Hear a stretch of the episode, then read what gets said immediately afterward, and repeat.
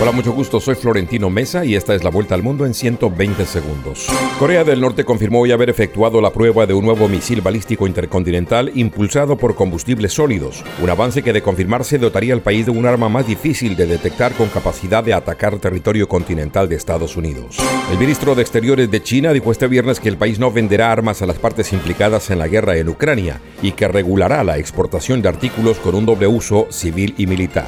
Un miembro de la Guardia Nacional Aérea de Massachusetts fue arrestado en relación con la filtración de documentos altamente confidenciales de Estados Unidos sobre la guerra en Ucrania y otros temas prioritarios de seguridad nacional.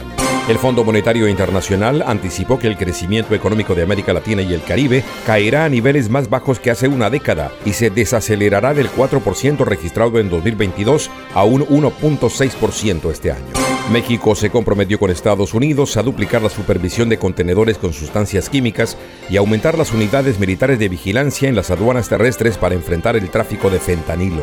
La Fiscalía Federal Mexicana citó a declarar al jefe de la agencia migratoria y emitió nuevas órdenes de captura para otros agentes migratorios con vínculos directos en la muerte de 40 migrantes en el centro de detención de Ciudad Juárez, que se incendió el 27 de marzo.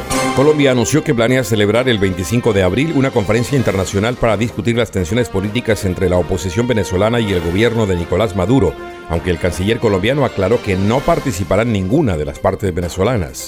El presidente brasileño Luis Ignacio Lula da Silva se reunió este viernes en Pekín con su homólogo Xi Jinping para reforzar vínculos con China, un día después de arremeter contra el dólar como moneda global y contra el Fondo Monetario Internacional. Ecuador, asolada por la violencia de bandas de narcotráfico que se disputan el control de este negocio en las cárceles y calles, registró dos nuevos ataques armados que dejaron cinco muertos y un herido. Esta fue la vuelta al mundo en 120 segundos.